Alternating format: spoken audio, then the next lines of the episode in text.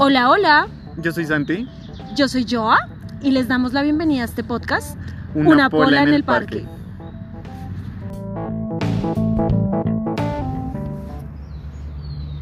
En este episodio eh, vamos a hablar un poco de cosas íntimas, cosas anecdóticas, vamos a desentrañar un poco eh, la vida de Santi, vamos a escarbar un poco en la vida de Santi y un poco en mi vida. Entonces, nada, les damos la bienvenida.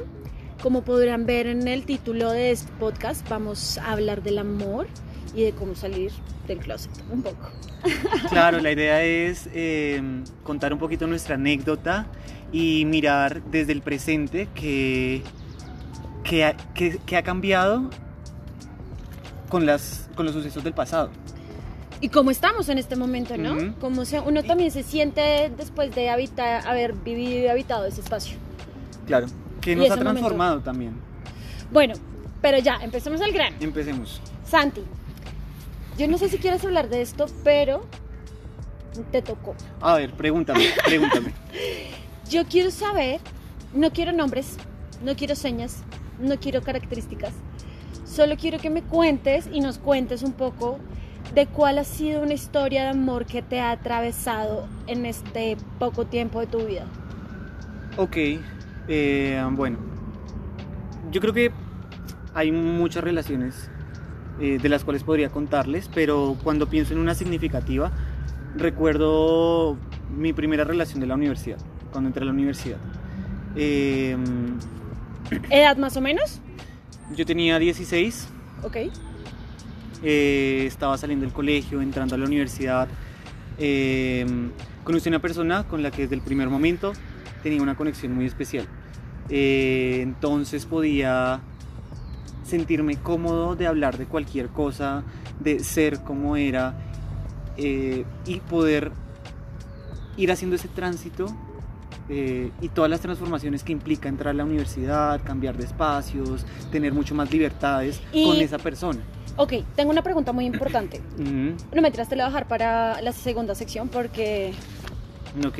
Continúa, por favor. Eh, fue una relación que fue muy larga y fue ¿Muy largas cuánto?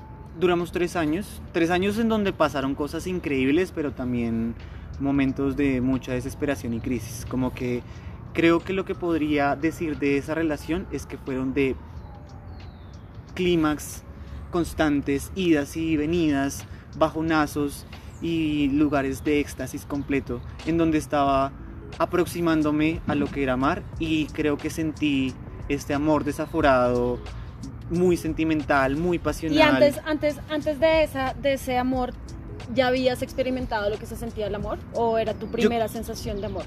Yo creo que sí había experimentado el amor, pero era diferente. Era hasta ahora estaba empezando a comprender qué era, cómo se sentía, cómo tramitar esas cosas. Este de pronto también fue eh, cómo se vivieron las cosas, pero este amor me hacía subir y bajar, subir y bajar y lo daba todo, pero también no quería nada y ¿Pero estaba en lo esa daba lucha todo? de- ¿Tú lo dabas todo o él lo daba todo? Eh, creo que pasó en, en ambos sentidos.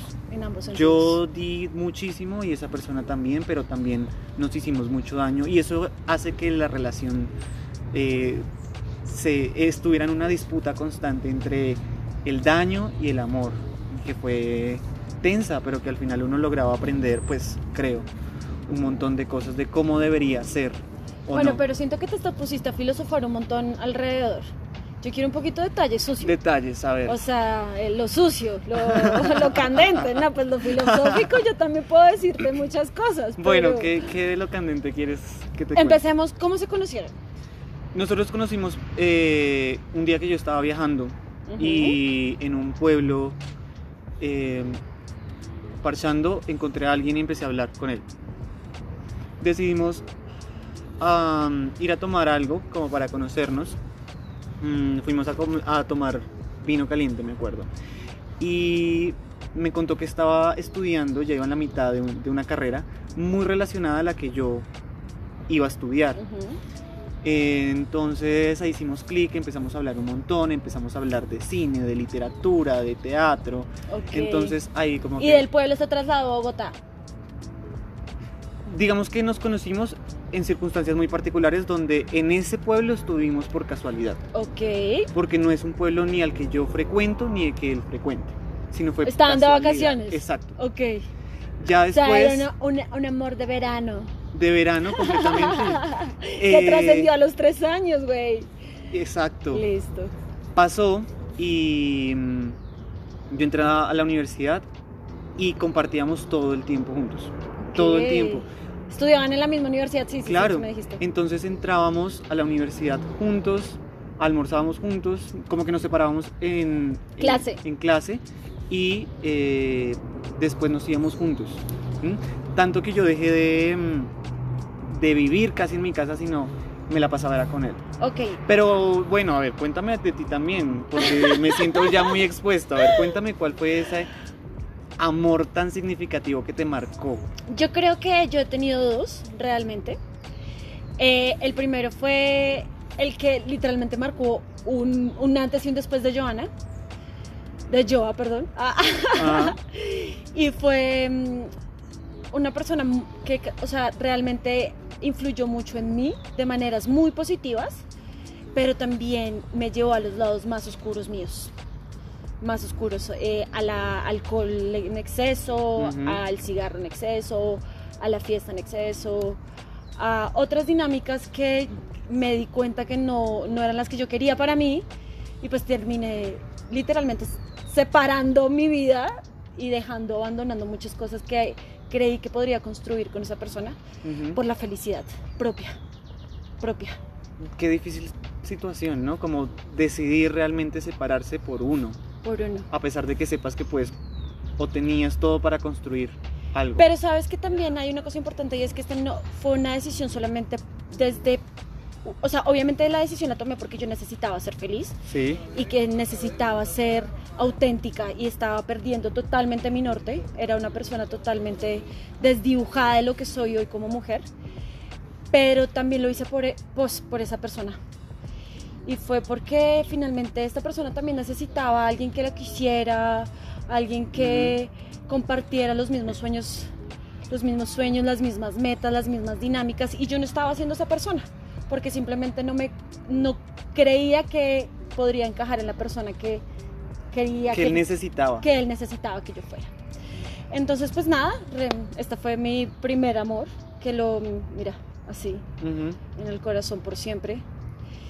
Y lo respeto y le mando la mejor energía y que el universo le cubra y lo multiplique y todas las cosas bonitas, porque también fue una persona que me como que fomentó muchas cosas en mí, como el gusto por el mundo, por estudiar, o sea, como que siempre fue también me, orientó a ser propositiva, entonces mucho más allá tengo mucho amor, igual pasaron muchas cosas que obviamente hicieron que nos estuvimos juntos. Ese es mi, uno de mis primeros amores y mi segundo gran amor eh, fue eh, una chica que conocí, eh, que no me esperaba que llegara a mi vida, no esperaba, no, no esperaba que esta persona llegara a mi vida y llegó a cambiar todo. Llegó a mostrarme la importancia de humanizarme, ¿sabes? Como de sentirme en serio, habitar mis emociones, eh, habitar la soledad, habitar la depresión, habitar y a ser feliz, ¿sabes? Como ser auténtica en las cosas y abrirme a otros espectros y también abrirme a impulsarme a cumplir mis metas, a como a mis sueños, a mi parte artística, entonces no funcionó porque no sé, A veces pasa. A veces pasa. simplemente no es el momento o el lugar. Esa es mi historia. ¡Ah! Pero yo creería que los dos, o sea, obviamente tú me, o sea, la pregunta era cuál era el amor más significante. Y yo creo que, obviamente dije dos personas, pero es porque las dos personas hicieron un cambio significativo en mi vida. Ok. ¿Sabes? Como que fueron personas que marcaron una huella muy importante en lo que hoy se constituye esta Joa, que está acá sentada. Uno, uno hizo todo el desarrollo profesional, como ese desarrollo intelectual, de crecimiento cultural, ta, ta, ta. Y la otra fue a conocerte, a sentirte, a amarte desde otro lado, al apoyo, a la familia, a la reconexión, o sea, no sé. Es- otro cuento, Ok. pero las dos personas marcaron una historia importante. Claro. Y qué bonito, ¿no? Como que hayan marcado de una manera u otra en tu vida eh, cosas o aspectos muy diferentes, pero que son significativos. Sí, por ejemplo, eso es una pregunta que tengo, Santi. ¿Tú qué crees que y- o cómo influyó esa relación en ti, en el Santi que ahora eres? O sea, que Ah, agradeces o que también quejas, como, "Jue puta, esto también me quejo porque permití esto, o que agradeces también porque te diste cuenta de tales cosas, no sé. Pues mira que yo siento que hay muchas cosas de las que me podría quejar, pero realmente más que una queja son aprendizajes. Creo que aprendí sobre todo qué límites tengo y qué no dejaría pasar. Y en mis siguientes relaciones lo he como aplicado y ha funcionado de cierta manera, como ya no espero cosas de ciertas personas o no dejo que ciertas cosas sucedan porque no es la forma en la que yo me quiero relacionar y esos parámetros claros creo que están bien. Y, y sobre todo generan que uno pueda tener una relación más sana. Pero creo que igual eso es como un aprendizaje constante. Pues sí, es que finalmente todas las relaciones tienen un propósito, ¿no? Y llegan a tu vida a marcarte y a enseñarte algo muy importante y a reestructurar desde ahí, ¿no? Así son todas. sí hasta las que uno cree que no son significantes, ¿no? Porque hasta estas pequeñas relaciones que pueden ser como un free, free weekend, no sé si esté bien dicho así, pero que también son cortas, efímeras, pero poderosísimas. poderosas sí. Que uno dice, güey, o sea, ¿en qué momento, en qué momento pasó este tren? Yo creo que por el tiempo que duró mi relación fue una mm, experiencia que me permitió hacer muchos cambios. Como que durante ese proceso de la relación también tuve un proceso de aprendizaje personal eh, y profesional que me iba construyendo y me fue modificando constantemente. Yo pasé por muchas etapas y también como la edad que tenía en ese momento era un- una edad de transformación. Entonces estuvo todo eso implícito en la relación. Un momento de muchas transformaciones en donde nos íbamos ajustando el uno al otro y en donde íbamos también ajustándonos a lo que cada uno quería en la relación y en su vida personal. Yo creo que al final no sucedió justamente porque nuestros caminos no iban para el mismo lado. Y simplemente llegó el punto en que decidimos no estar y ese no estar era la mejor opción. Yo tengo una pregunta que no sé si quieres responder y está bien si me dices, ¿me adjudico la encomienda 33? ¡Ah! ¿A la enmienda 33? ¿Cómo se llama? Ah, está de Estados Unidos, que cuando no, cuando no quieren responder dice, me acojo a la ley. tu, tu, tu, tu, ta". Ok. ¿No sabes? Bueno, yo tampoco me acuerdo el nombre, pero lo voy a poner en notas de este episodio. el caso es que si no quieres responderme, dices, hey, esto no lo quiero responder. Bueno, a ver, cuéntame. Y es teniendo en cuenta todo lo que ya ha pasado y has atravesado en este momento en tu vida. En este momento, si te vuelves a encontrar este personaje en tu vida, ¿podrías o creerías que podrías volver a iniciar algo nuevo? ¿O simplemente no quisieras? Ush, esa es una pregunta difícil. Yo creo que, yo creo que mira, lo que, lo que pasa sería que si yo vuelvo a encontrarme con esa persona,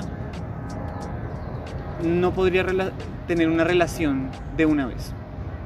Creo que podría haber campo para eh, conocerlo nuevamente porque creo que ya sería una persona muy diferente, pero creo que en el fondo del corazón te diría que no tendría una relación otra vez porque ya fue, ya vivió y creo que pasamos todo lo que tuvimos que pasar y hasta ahí fue y aprendí un montón, viví un montón, tuve todas las experiencias que necesitaba y está bien como concluirlo ahí. Ok. Quiero hacerte la misma pregunta. Uf, yo sí creo que yo me acojo la tercera enmienda. Ok.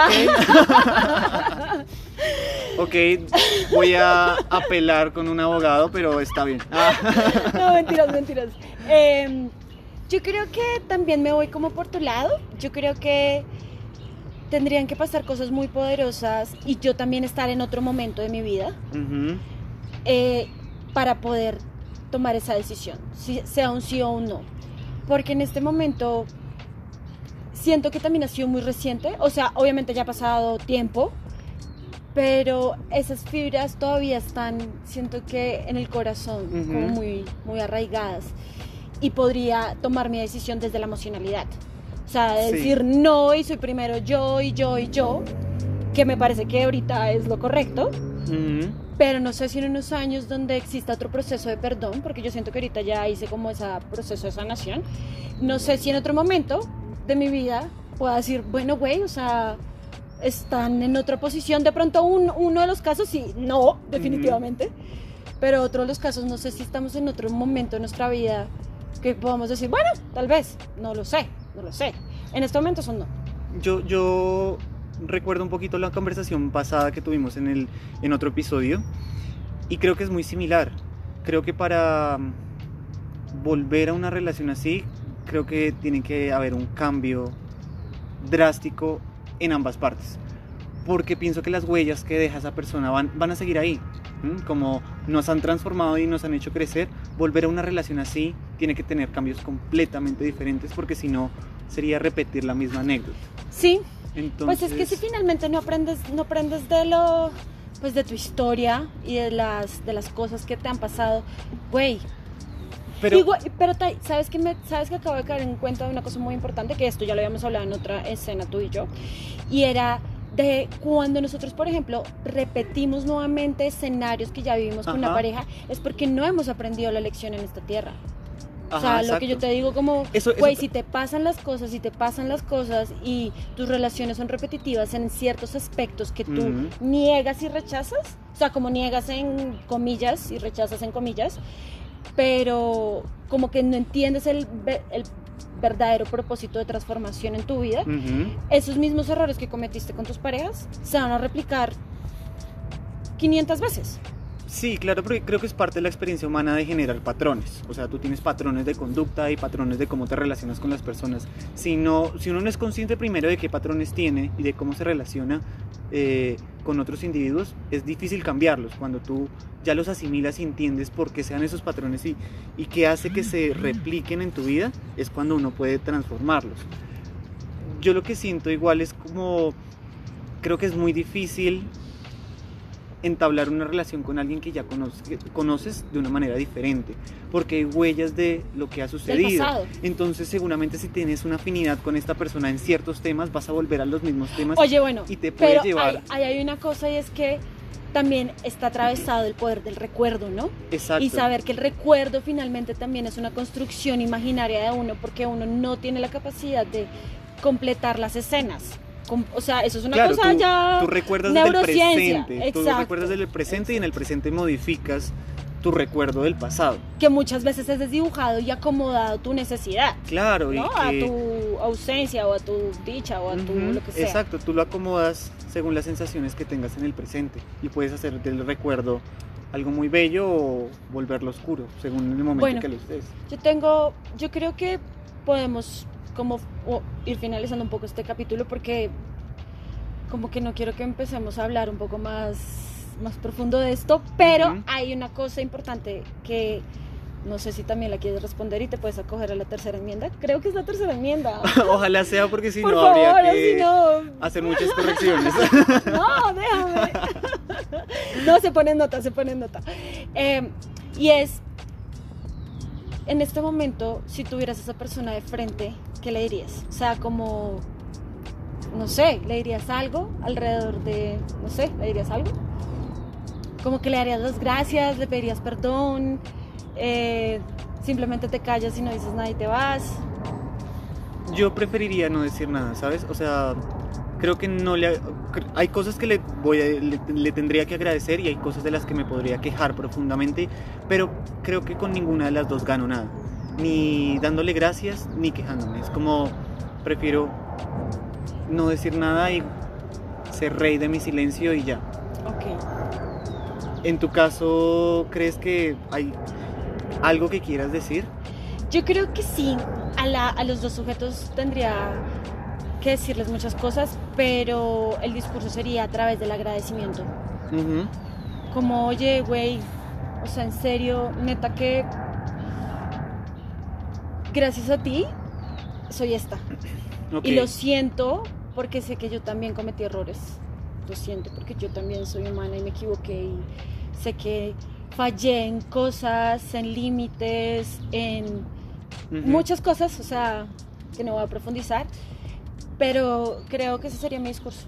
Y no, no quisiera escuchar nada, o sea, como, Sí. no- que- como que no hubiera un feedback, sino esto es lo que pienso, te deseo lo mejor, que el universo te acoja y Ujú. te llene de luz. Y nada, bye. Lo veo como una catarsis, como pues no sé si necesitas, pero sí un querer decirlo, querer agradecer, pero no esperar nada de retribución. Pues yo creo que en, en mi, en medio de mi proceso, yo he hecho ese proceso de, de como de catarsis a través del Ujú. universo, como cuando medito y hago estas cosas. Trato de enviarle mi mensaje a través del universo. No sé si les llega y si les llega, o sea, si les llega. con mala señal. Sí, si les llega y tienen las orejas rojas o se les cae el jabón o, o no sé ¿qué, qué más hay por J, o la jarra o el jugo o, o todo lo por J, que sepan que ahí es porque el universo les está mandando mensaje, ¿no? Ok. Bueno, y una última pregunta, una última pregunta. Eh, de tus pequeños amores, ¿hay alguno que quisieras no repetir? Uy, claro. Yo Pero creo que- rápido, rápido, rápido. Sí, sí, sí, he tenido amores que yo digo, no, esto definitivamente no tuvo que pasar de esta manera. O sea, creo que podría tenerlos así, pero corrigiendo un montón de cosas de parte y parte. Pero sí, hay amores que yo digo, no, no, no, no, no. Y de esos son los que yo creo que uno más aprendí, es como, en esto no me vuelvo a meter nunca, nunca, nunca. ¿Qué, qué te pasa a ti también? Yo creo que sí, eso es parte Mira, de yo tengo, una, todos. yo tengo una, pero yo tengo un amor en específico que, pues amor, dice de también relación corta, chiquita, ¿no? Ujú, ujú. Que dije, verga, jamás en mi vida quiero encontrarme una persona así. Ay, o sea, que sí. le pido al universo, a Diosito, a Papachuchito y a todos mis ángeles y arcángeles que no permitan Uy. que una persona así se me vuelva a acercar. Uf, Sí. no, no, no, Es o sea, parte, es parte del amor, ¿no? Como terrible. conocer, conocer a gente que te... Yo creo que también es como parte de eso, conocer gente que con la que realmente no vas y entender también... ¡Ay, perrito! ¡Perrito, perrito! Tenemos un nuevo amigo en el podcast. Bueno, pero sí, entonces yo creo que es como también parte de ese proceso de amar. Encontrar personas con las que tú realmente no vas, no hay química, no, o simplemente no, Sí, no, no. No, no, digamos no. Ah, bueno, listo. Eh, nada, pues eso era. Eh, queríamos contarles un poco de nosotros. Queríamos también como que se sintieran conectados como con estas voces. Claro, que nos conozcan más, que sepan desde dónde hablamos y, y por qué empezamos como toda esta temática. Que creo que a pesar de que han sido momentos de transformación constante y diferentes relaciones, eh, nos han marcado de alguna manera y han marcado lo que estamos viviendo y sobre todo sintiendo en este momento. De acuerdo. Bueno, pues nada, los esperamos en el siguiente episodio que también va a estar Bombi. Entonces, nada, un abrazo y besitos. Chao, que estén bien.